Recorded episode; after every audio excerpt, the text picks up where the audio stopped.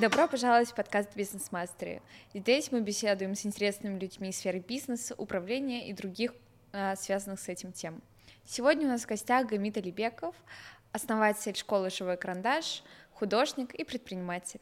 Ну что, Гамит, здравствуйте. Очень рада видеть э, вас у нас в пространстве, бизнес-мастере. Очень рада, что именно вы наш первый гость. Ну, здравствуйте.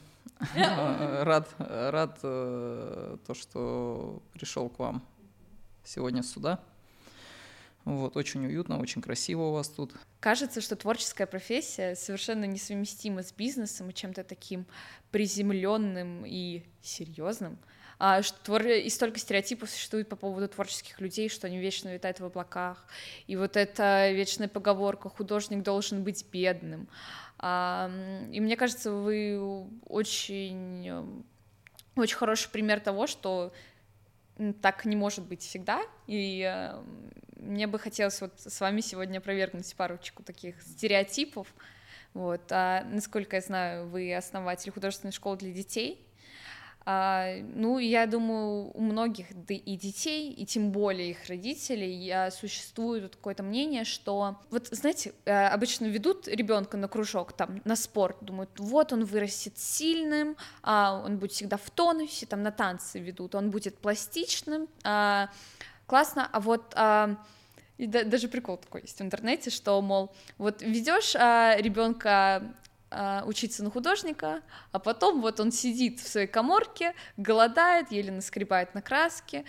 А, ну, и мне кажется, в современных реалиях а, как будто бы это уже перестает быть актуальным. А, расскажите, для чего родителям в целом отводить а, ребенка на какие-то творческие специальности? А, какие у этого могут быть профессиональные перспективы? И чем это может помочь в обычной жизни, какие навыки развить? Да, есть такое выражение, то, что художник должен быть голодным, вот, но это еще старое выражение, э, которое, ну, по сути, не использовалось в современном мире. Но это выражение, оно применимо ко всему. Если мы посмотрим там на спортсменов, когда они уже ну, спят на шелковых простынях, угу. то у них отпадает желание завоевывать медали и титулы. То есть это выражение, оно применимо везде. Голод тут, скорее всего, не про финансовое благополучие, а про а, моральное. То есть когда человек уже достиг, когда у него все хорошо, ему не надо там поднимать себя с постели и что-то делать. Вот. Но да, многие родители думают то, что кружок творчества это просто как увлечение, и это нормально. То есть это нормально, то, что они хотят, чтобы их ребенок всесторонне творчески развивался. Мы проводили статистику, приходили в школы, задавали такой вопрос детям, кто из вас занимается спортом, и почти весь класс поднимает руку. Но когда задают вопрос, кто из вас занимается в школе изобразительных искусств, то там 3-4 человека руку поднимает. Ну, то есть э, есть, такое, ну, есть такая определенная несправедливость, но начнем с того, что рисование, оно реально не для всех. Uh-huh. То есть это для тех детей, которые склонны к этому. То есть ребенок, который не склонен, его тяжело заставить рисовать, он не пойдет.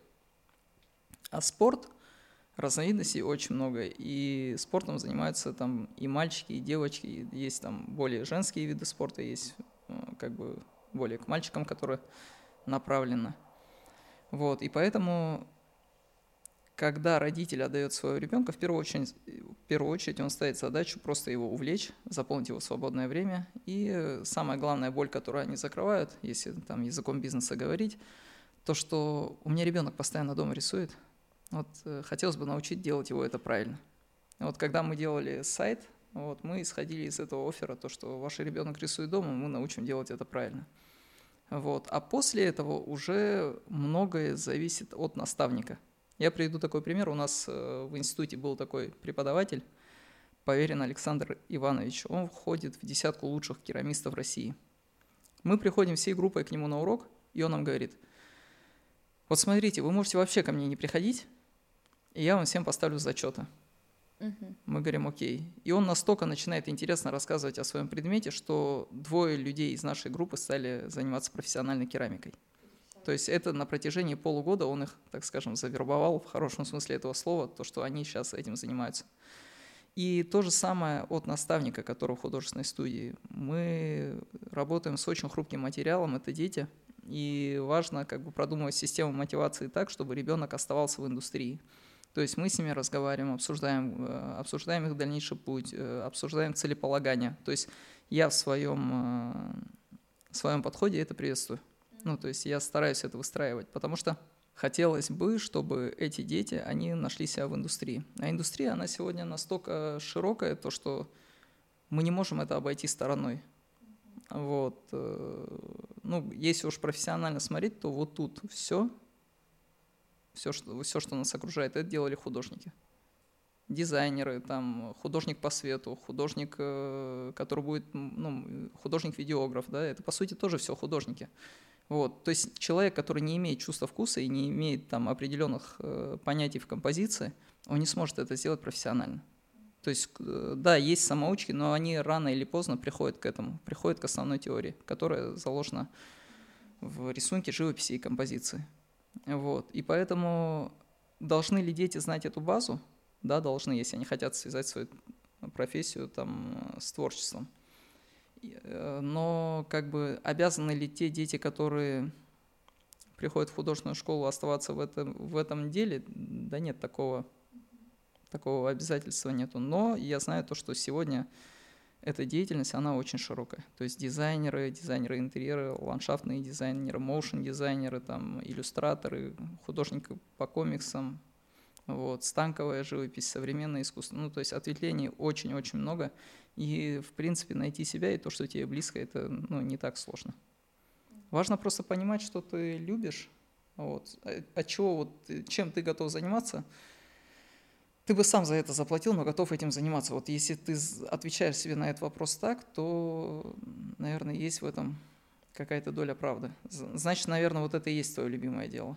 Вот у меня есть э, друг, у него очень такая, ну, драма, да, вот его судьба это такая реально драма. То есть он э, парень из села, вот, э, он приехал в Подмосковье, поступил, ну, я бы ему помог с поступлением, э, походатайствовал за него, и он поступил. Потом он э, сам начал свой творческий путь, и он узнал то, что есть такая Академия Глазунова, это одна из лучших академий в России. Вот. И он сказал то, что я хочу туда поступить. Он идет на подкурсы. Ночью он работает в ночном клубе, выкидывает всяких пьяных людей из этого клуба, а утром идет э, на подкурсы. И вот так вот проходит его там один год. Ну, он начинает готовиться, на протяжении полугода готовится и проваливает экзамен. Первый год он провалил, потом он остается еще на один год и опять пытается поступить. Вот. Второй год у него тоже не получается. И у него заболела мать, у него был сахарный диабет. Такие тяжелые обстоятельства. У него мать, можно сказать, на его глазах, так скажем, э, этот э, умирает. И это такой тяжелый моральный период для него был. И он после этого все равно продолжает поступать и поступает. И вот этот человек, он сегодня очень многих людей готовит к поступлению в глазуновку. То есть, когда они попадают к нему, они бешено мотивированы. Ага. А когда они попадают в саму глазуновку, то у них начинается какой-то период, наверное, ну, то есть ожидание и реальность между тем и тем, она как бы колоссальная. То есть не каждый может пройти этот путь, и многое зависит от наставника. Вот сейчас как раз прошел программу «Сенеж», наставничество. И вот приходят ребята, 100 пар, и туда приехало пар 30. То есть уже отсев очень серьезно произошел. И получается так, то, что ты спрашиваешь, и ребят, вроде они все приехали, такие, ну что, ребят, как, там круто поработали? Они такие, да у меня наставник не такой, ну типа, он даже не приходил. А мой наставник вообще забил на эту программу и ушел. Ну, то есть я твердо убежден в том, то, что кто у тебя сенсей, от этого зависит и твой результат. Если ты как бы не радеешь за своего ученика, чтобы он чего-то достиг и так далее, а, вот, то, наверное, не тем делом ты занимаешься, потому что весь э, кайф заключается в том, то, что ты довел человека до, ну, до работы в этой индустрии. А вы как наставник сам, какими способами удерживаете учеников? Вот вы говорили про систему мотивации, которую вы создаете. А чем вы завлекаете и удерживаете клиентов? Хороший вопрос. Э, ну, давайте с чего начнем? С удержания или завлечения? Потому что это две разные огромные ниши. А, давайте с содержания. С удержания? Ну, я вообще считаю то, что в нашем виде деятельности удержания это очень важный аспект, потому что многие люди, они занимаются привлечением, Инстаграм, Таргет, сайт, там, листовки раздают, и такие, вот, нам надо привлекать больше, а хотя на самом деле потом смотришь, какой у них отток, у них отток там, ну, около 50% за год. Начинаешь задумываться. Мы тоже проводили эту аналитику, поняли то, что у нас довольно большой отток, он около 30% был. Вот. И мы придумали систему мотивации. Это дневник а, определенный, который они должны пройти, заполнить. Потом это просмотры, это система оценивания, это выставки, это мастер-классы, это семинары и так далее. То есть ученик должен проходить полный цикл обучения. То есть если раньше он к нам просто приходил на занятия, то сегодня он проходит путь. И вот, э, на мой взгляд, хороший образовательный центр – это как э, секта, только в хорошем смысле этого слова. Когда, куда человек приходит, он, э, у него появляется сообщество, у него появляются друзья, и он уже оттуда не хочет уходить не по причине того, что ему там нравится рисовать, а по причине того, что у него там друзья. Вот если вы как э, организатор можете это сформировать, то это круто. А если нет, то значит люди будут уходить. И еще очень важную роль играет общение с родителями. То есть раньше я вообще как бы не придавал этому значения, но вот родительские собрания, обсуждение с родителями планов, итогов и движения дальше – это очень круто. И я считаю то, что в нашей деятельности каждый ребенок, он, ну, как бы имеет свою особенность. Вот в школу приходишь и говорят, вот ваш ребенок, он не такой, как все, он выбивается, он там плохой, хромой и так далее. А в нашем случае наоборот. То есть мы, должны, мы можем похвалить за его индивидуальность. Вот он хоть и хулиган, но он молодец. Он хоть и рисует кривые линии, но он все равно молодец, потому что у него как бы формируется свой стиль. Вот наш вид деятельности, он позволяет это делать. Да, это важно. Мне да. кажется, в творческой специальности особенно. Ну, мне кажется, принцип вот это, что похвалить, потом поругать, потом опять похвалить. Да, бутерброд. Вот он, да, вот он здесь как бы очень хорошо работает. А касаемо привлечения, вы знаете, тут столько фишек, столько уловок, которые мы используем. Но я считаю то, что первое, я, наверное, очень ценную информацию сейчас скажу. Самое ценное в данном случае – это локация. То есть это такой локационный бизнес. Если у вас удачная локация, она не где-то там у черта на куличиках, вот, а в каком-нибудь доступном месте, где удобно парковаться, где большой поток людей – то, скорее всего, вас ожидает успех. Потому что вы можете просто встать в видном месте, повесить баннер на стену, и люди будут к вам идти. А можете, там, я не знаю, кучу денег, средств вкладывать в рекламу, и люди идти не будут. Ну, а потом уже все по стандарту. Там высчитываете, сколько стоит ваш клиент, запускаете Яндекс Директ, таргет рекламу, проводите в школах мастер-классы, если сможете найти доступ. Ну, мы, так скажем, смогли. Вот. И это все в совокупности приводит результат. Но давайте в цифрах, да, поговорим. Давайте. Вот. Первое место у нас э, онлайн-реклама, это Таргет и Яндекс Директ. Второе место это сарафанное радио. Третье место это наружная реклама. Ну, то есть по нашим вот подсчетам.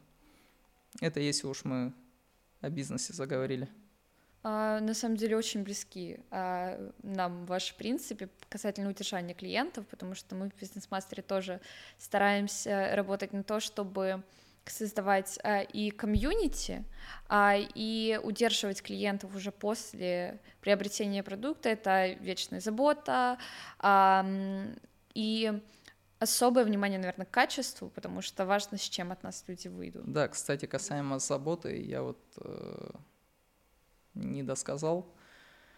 У нас э, администратор каждую неделю, каждую неделю спрашивает у людей, э, ну, те, которые не пришли, он с ними общается, все ли у них в порядке, болеют ли они, Обратная выздоравливают связь. там и так далее, да, то есть э, обсуждая с ними. То есть мы даем понять человеку, что он нам нужен то, что каждый ребенок нам важен. И это реально огромный плац работы. То есть это надо написать, это надо спросить, это надо ну, еще искренне сопереживать человеку, потому что он там заболел, пожелать здоровья и так далее. Ну, то есть вроде бы мелочь, но это круто. А расскажите, с какими трудностями вы вообще сталкивались при ведении бизнеса? Ну, на каждом этапе трудности свои были. Первые трудности — это разработка уникального торгового предложения, ну, то есть самого продукта.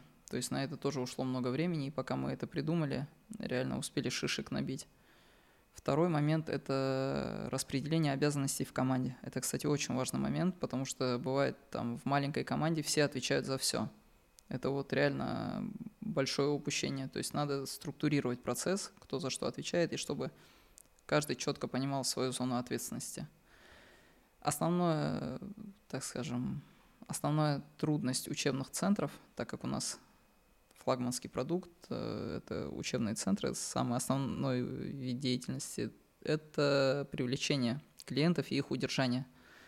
То есть э, долгое время не могли понять, как это все взаимодействует, но тут одно цепляется за другое. У вас должен быть хороший качественный продукт, вот, и доступная локация, удобная локация для ваших клиентов. Вот, и вот это, наверное, вот три основных, три основных. А с придумыванием идей никогда не было проблем. То есть сделать как-то из обычного продукта необычный никогда не составляло трудностей. Вот. Э, из этих трех я бы выделил, наверное, привлечение клиентов и удержание. Ну, вот это вот, особенно удержание. То есть привлечь даже не так тяжело, как удержать, чтобы клиент на протяжении там 5-6 лет от тебя не уходил, оставался преданным. Вот, это, это реально огром, огромный пласт работы. Сейчас где-то 50% населения считают себя творческими людьми, и э, многие сомневаются в выборе творческой специальности, опять же, из-за стигмы, наверное, некой стигмы в этой области. А все-таки, если ты выбираешь творчество как профессиональную деятельность, а не только как увлечение, как это монетизировать, как получать от этого прибыль, мне кажется, вы точно должны знать. Вот смотрите, давайте сдалека начнем. Допустим, общий пит, ну, питание, да? Вот э, в нем нуждаются все. Ну и конкуренция в этой области бизнеса очень большая. То есть, чтобы пробиться с продуктом питания вверх, надо реально пуд соли съесть. А, продукты изобразительного искусства, они по сути не нужны, это не хлеб насущный. Ну, если так вот грубо рассуждать. Вот. Но как бы не хлебом единым жив человек. Поэтому мы должны понимать, что это по сути нужно, но и конкуренция там не такая высокая. Это первое, что надо понять. Второй момент. Очень много продуктов на рынке. Вот каждый художник – это по сути продукт. А продукт, он должен отличаться. Вот, например, если мы посмотрим на магазины Samsung, мы поймем то, что все магазины Samsung, они сделаны в одном едином стиле. Вот. И их можно отличить. Вот то же самое и у художника. У него должна быть ключевая своя идея, то, что он несет в массы. Эта идея, кстати, может меняться со временем. У него должен быть ярко выраженный стиль, и добавить к этому маркетинг, и тогда художник начинает выстреливать и набирать свою аудиторию. Например, покрас лампас – то есть мы понимаем то, что это каллиграфия, он выносит какие-то свои идеи и убеждения на э, данные текста и в одном стиле их делает. Ну, зачастую в одном. Ну, то есть его стиль можно сразу отличить. Вот. Потом Айвазовский.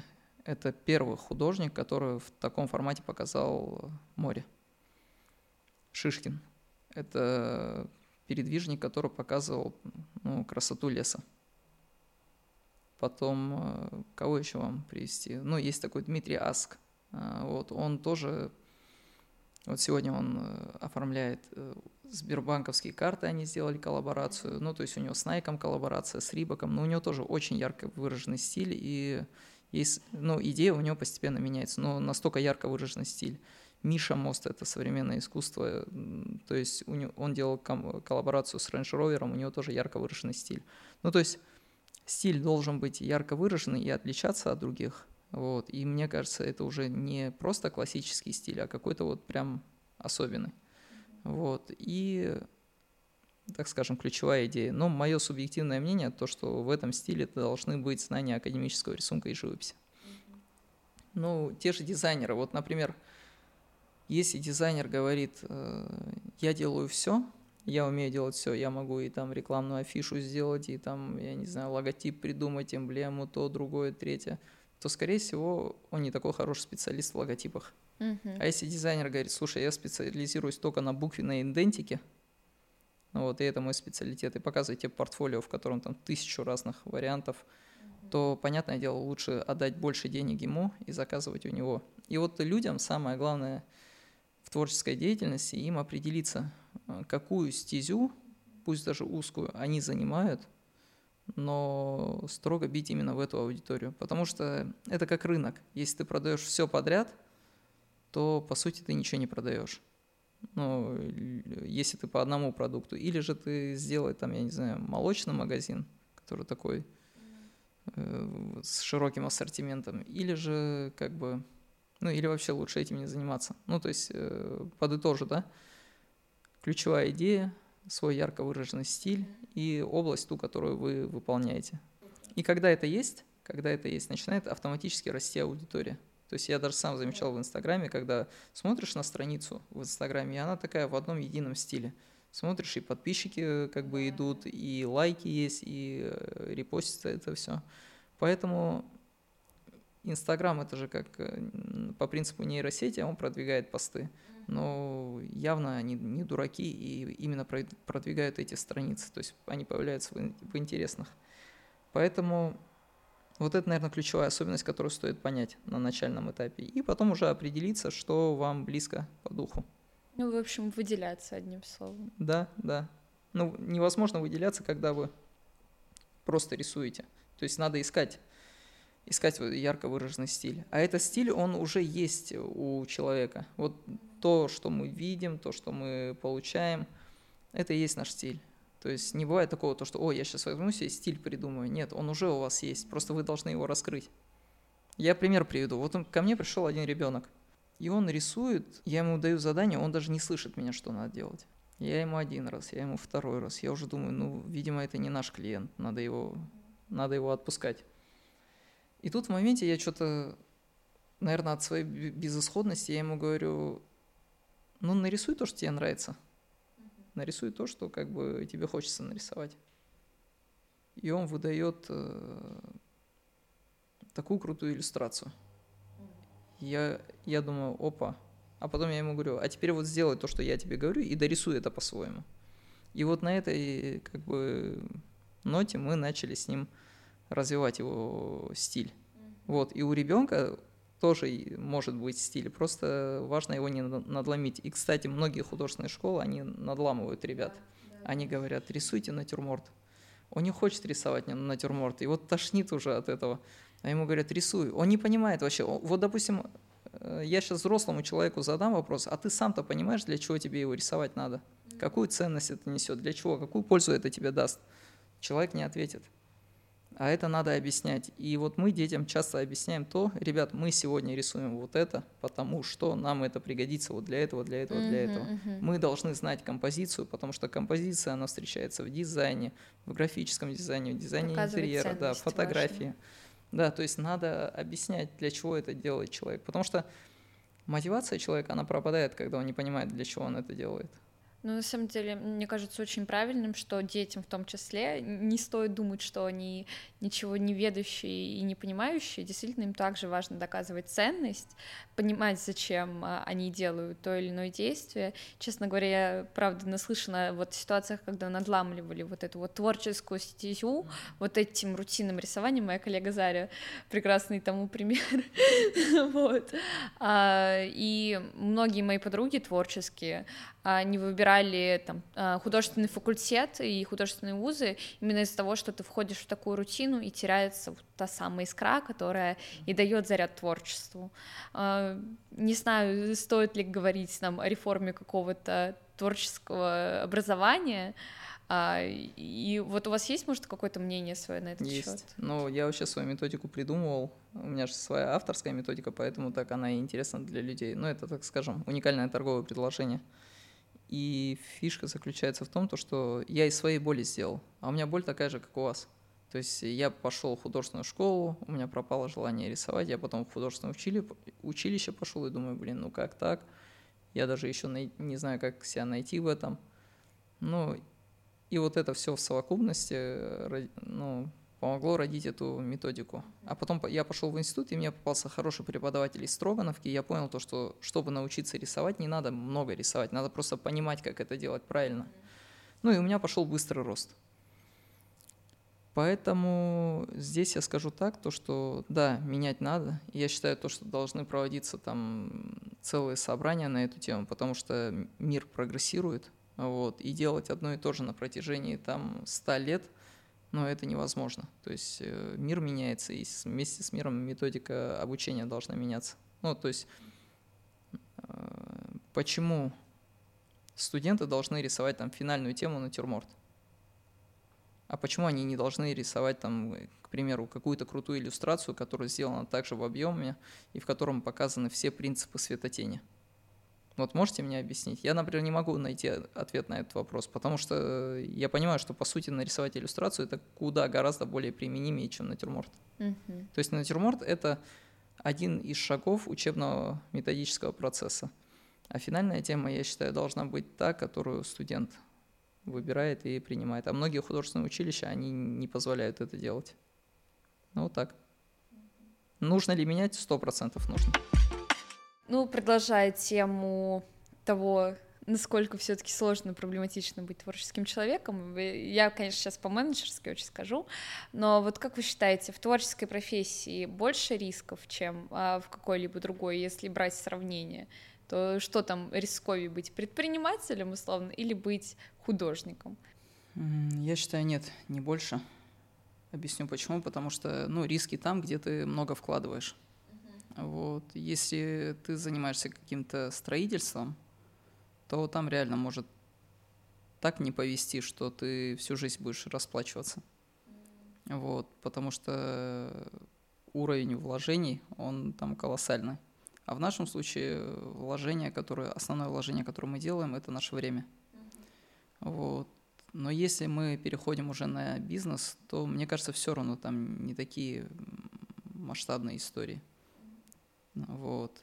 Ну, если брать их как стартапы. Вот. А если брать уже крупные проекты, такие как фестивали, вот, допустим, самый масштабный проект, который я наблюдал, который люди делают вот в современном мире, это Art Life Fest. Он проходит в Манеже. Вот, мне кажется, стоимость такого проекта, ну, порядка там 50 миллионов. Вот, да, конечно, это масштабный проект, но чтобы прийти к такому проекту, люди и просчитывают риски, и идут к этому не один год, и идут его, взращивают его с маленького проекта. Как так? Поэтому не столь. Э, поэтому э, творчество это больше про любовь. Угу. Любовь к своему ремеслу. Насколько я знаю, вам удалось э, выиграть несколько грантов, даже не один.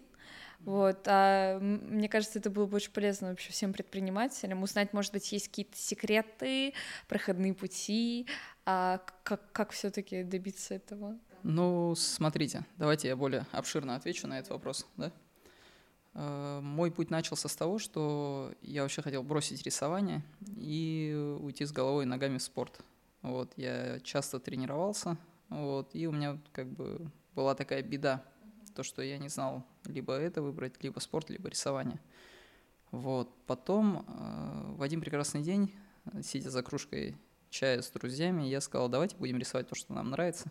Нравится нам тема спорта, вот ее и будем продвигать. Ну и мы нарисовали чемпиона UFC Джон Джонса. Вот он на сегодняшний день является бойцом pound for pound, но это лучший боец в мире. И нарисовав его, мы как бы встретились с ним и под... мне удалось подарить ему картину. Это реально волею судьбы, потому что туда не, ну, не пускали посторонних лиц, там вход был платный, а я был бедолага-студент.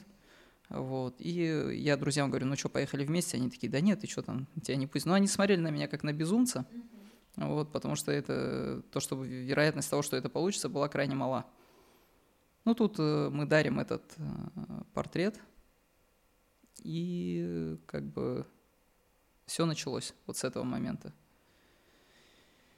Один спортсмен, потом уже другой спортсмен, потом уже нас начали приглашать. Ну, вот, и появился, так, так скажем, тот самый проект под названием «Живой карандаш». Постепенно я начал понимать, что из этого проекта надо формировать какую-то бизнес-структуру, формировать какой-то проект, вот как раз о проектной деятельности.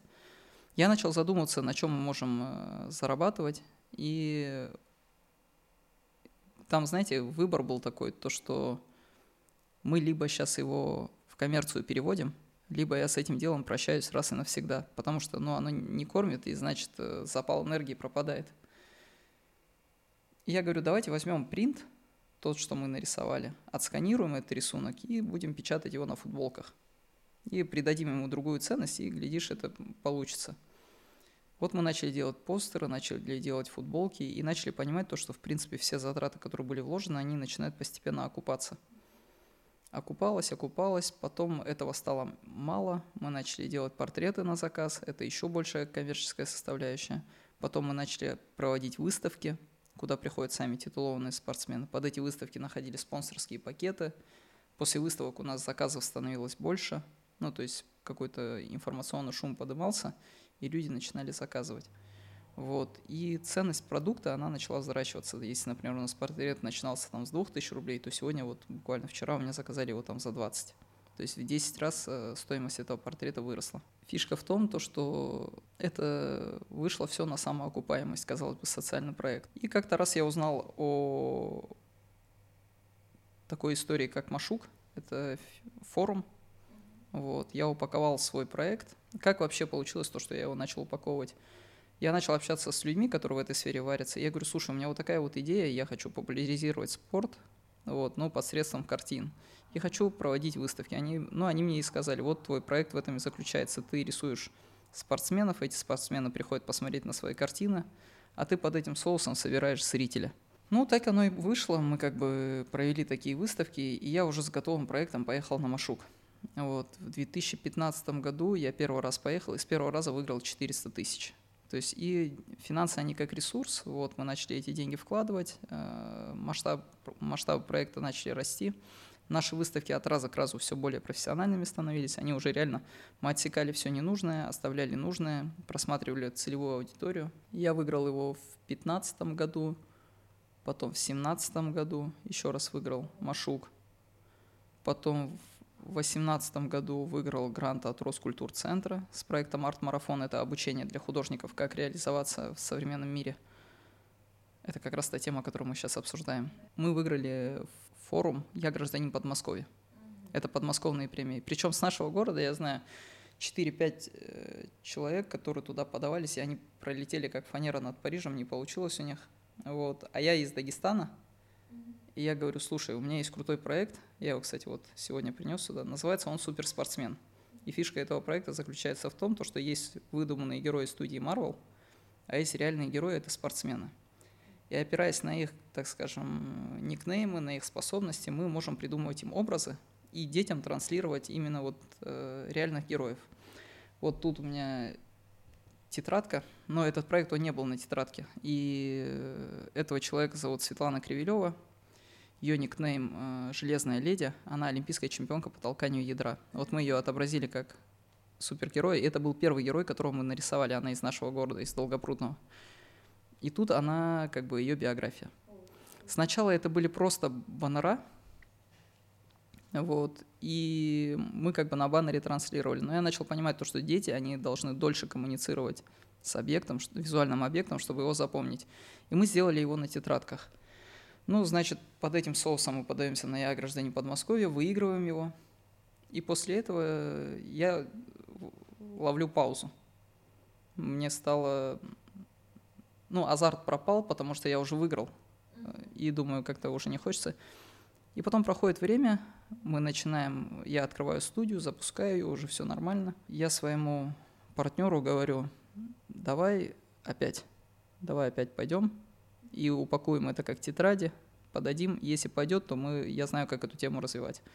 Мы делаем пилотный продукт, находим на него деньги. Ну, уже когда ты взрослеешь, уже деньги найти – это не самый, так, так скажем, сложный момент.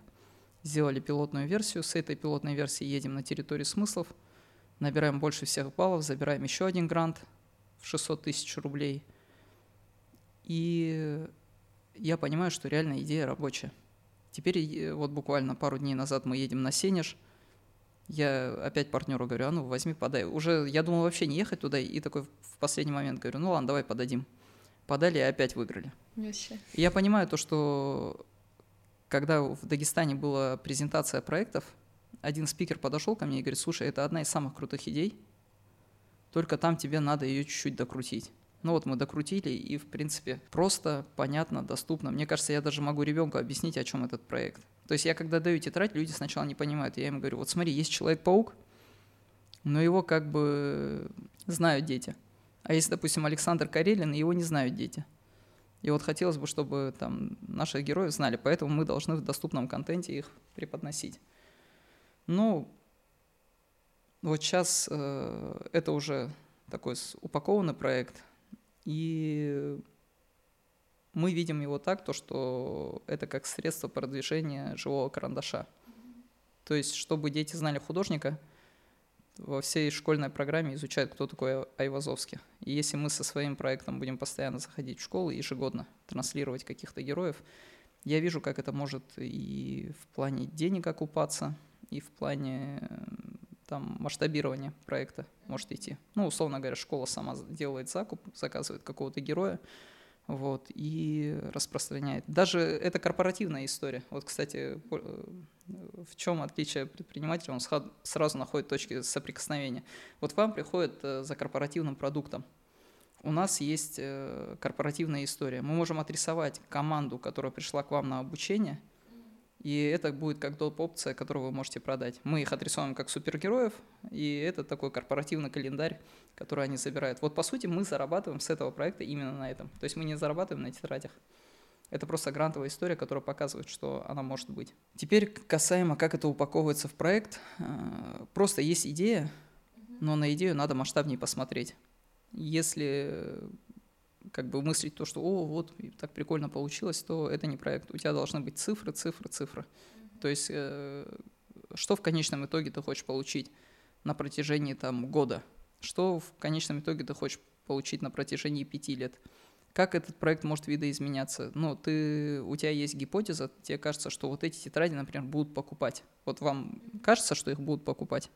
Ну, пока я не уверена. Вот, кстати, вы правильно говорите, их не будут покупать. А знаете почему? Ну, пока я не вижу, например, в них ценности. Вот, их не будут покупать, потому что Молния Маквин или там, я не знаю, тот же Человек-паук, это главные конкуренты. И ребенок, когда будет заходить в магазин, он будет говорить, мама, купи мне вот это. Угу. Единственный способ, как мы можем убедить людей, чтобы их покупали, выстав, выставлять этот продукт как социальный проект и в соцсетях, и еще где-то. И в таком случае они как бы будут понимать ценности, покупать. Но мы на сегодняшний день продали порядка трех тысяч таких тетрадей. А ну а вы в рамках своей студии продаете их? Мы, мы вообще э, на... Знаете, как мы это делаем? Мы продаем эти тетради, вырученные деньги мы отправляем на тубу.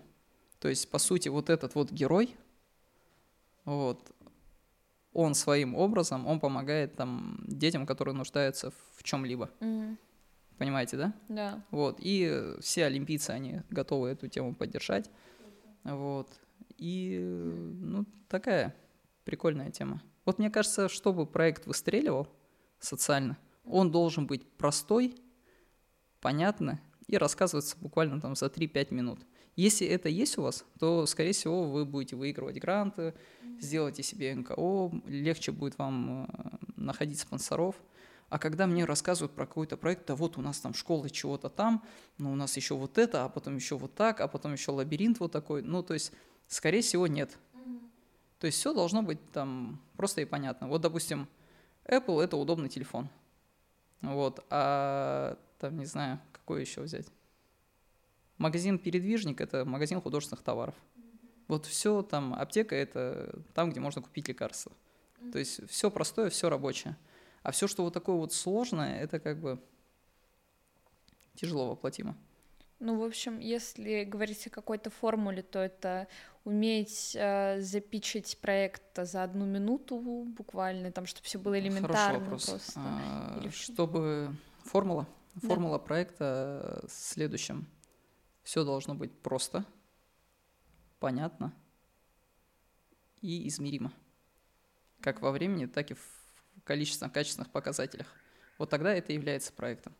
А если это там, ну, мы такие классные, у нас э, много энергии, то это не про проект. То есть это про вдохновение. Энтузиазм, да. Да. Но с этого зачастую строятся крутые проекты. И я люблю историю. Вот мне говорят, а как выигрывать гранты? Вот что надо делать? Да у меня ответ простой, надо просто жить этим. Вот тогда вы будете выигрывать гранты. И, кстати, я считаю то, что кто-то думает, вот грант это чтобы заработать. Ничего подобного. Грант – это чтобы ре- реализовать. Но я вот по сей день убеждаюсь, мне проще не брать грантовые средства, потому что очень много ответственности. То есть ты должен за каждый рубль отчитаться, ты должен реализовать проект. А у меня, допустим, просто физи- физически не хватает на это времени. Mm-hmm. Вот как-то так. Поэтому на начальном этапе, да, я бы советовал погружаться в эту историю. По вашим наблюдениям, так как вы регулярный участник грантовых mm-hmm. конкурсов, то какие идеи чаще всего выигрывают? Это всегда какая-то большая грандиозная идея, или это идея, которая подана лучше? Я считаю, это должен быть реально проект, ну то есть реализованный, который уже имеет все для старта. То есть, если вы просто приходите и говорите, о, у нас есть вот это, это такое классное, и они говорят, покажи, и ты такой, да ну, у нас нету, но у нас потом будет, то, скорее всего, вы пролетите. Но если у вас есть какой-то предметный пилотный продукт, ну, и хорошо говорите, приходить с MVP-шкой, да? Типа... Ну, фишка это само собой. Не, MVP-шкой, MVP. А, минимально рабочий продукт да, да, готовый. Да. Э, да, да, сто процентов. Ну, то есть должен быть э, какой-то пилотный проект, который вы уже можете продемонстрировать комиссии. Потому что все, что нельзя пощупать, это так. Вот мы смотрим, допустим, мы государство, да, мы смотрим на эти проекты. И мы думаем, кому дать деньги? Вот это Петя, а вот это Ваня. Ваня говорит, я сделаю. А Петя говорит, а я уже сделал, мне нужно 100 рублей, чтобы это дерево посадить. Вот сорняк уже готов, да, как бы там, то есть, ну там отросток готов, я уже готов посадить. Кому они дадут деньги? Ну, конечно же, Ваня, потому что у него уже все готово, ему ямку выкопать осталось. Вот, вот и вся логика. То есть э, именно вот по такому принципу они отбирают зачастую. Круто, очень рабочий, на самом деле. Э, лайфхак, формула, я, я, мне кажется, применю 100%. Да, и отталкивайтесь от того, что вам нравится. Потому что социальный проект — это не про деньги. Угу. Это про то, что какой вид деятельности вы хотите делать, чтобы вас запомнили. Ну, мне кажется, на самом деле эта формула применима не только к социальным проектам, но как бы и стартапам, э, и финансированию на них. Мне кажется, там действуют плюс-минус те же правила. Да, да. И еще вот смотрите, это своего рода социальный лифт. Вот, допустим, мне сегодня довелось познакомиться с нашим министром спорта. Mm-hmm. Это Сажид Сажидов. Э, он в прошлом борец, вот, а сегодня он министр спорта нашей республики. Есть такой президент Федерации Муртазалиев Амар Магомедов, э, Амар Магомедович, Муртазалиев Амар Магомедович. Он, допустим, многие люди пытаются там как-то к этим людям попасть, еще что-то, а меня с этими людьми связывает этот проект. Угу. То есть э, общался бы я с этими людьми? Да нет, конечно, бы не общался. Э, ну, какие у нас общие темы могут быть? А тут ты приходишь с социальным проектом и говоришь, слушайте, я вот такой вот парень, у меня вот такая вот крутая идея, давайте ее сделаем. И они говорят, да, давай мы поддержим там, или там мы не поддержим, потому что это там не подходит под наши критерии. Ну, то есть это своего рода социальный лифт. Ты с этой историей можешь общаться с теми людьми, до которых раньше ты не был досягаем. Ну, еще как бы объясняют в том плане то, что как с этой историей в политику попасть, еще что-то. Но я таких целей не преследую. Я далек от этого, я человек творческий. Ну, пока не преследую. Может, если я потом пойму свою меркантильность, которая следует за правильностью, то, наверное, я приму какие-то меры. Как вы считаете, предпринимателями все-таки рождаются? Это какие-то качества, которые вот есть у человека, и из этого, из этих качеств рождается предприниматель? Или все-таки предпринимателем можно стать? А, мне кажется, то, что рождаются. То есть невозможно. Ну, вы можете понять, как устроен маркетинг, как работают финансы, но жизнь, она не шаблонная. То есть вам всегда надо будет включать голову и придумывать что-то новое. Вот тот же самый этот социальный проект, да, это же тоже какая-то инновация, какая-то изюминка, которую мы, так скажем, хотели раскрыть. Вот. И мы не думали, то, что это пойдет на тетрадках, но в ходе анализа мы это придумали. То есть э, все-таки, я считаю, предпринимателя отличает находчивость. Вот, если в двух словах описать. То есть если человек находчив, то, скорее всего, предприниматель из него хороший выйдет. Спасибо вам большое. А, это было, правда, очень полезно и познавательно. И про творчество мы с вами поговорили, и про бизнес, и про то, как получить гранты. Было очень полезно. Мне кажется, лучшего гостя для первого подкаста мы и не могли бы найти. А, спасибо вам большое. Вот, может быть, а, какие-то соцсети прорекламировать, а, оставить.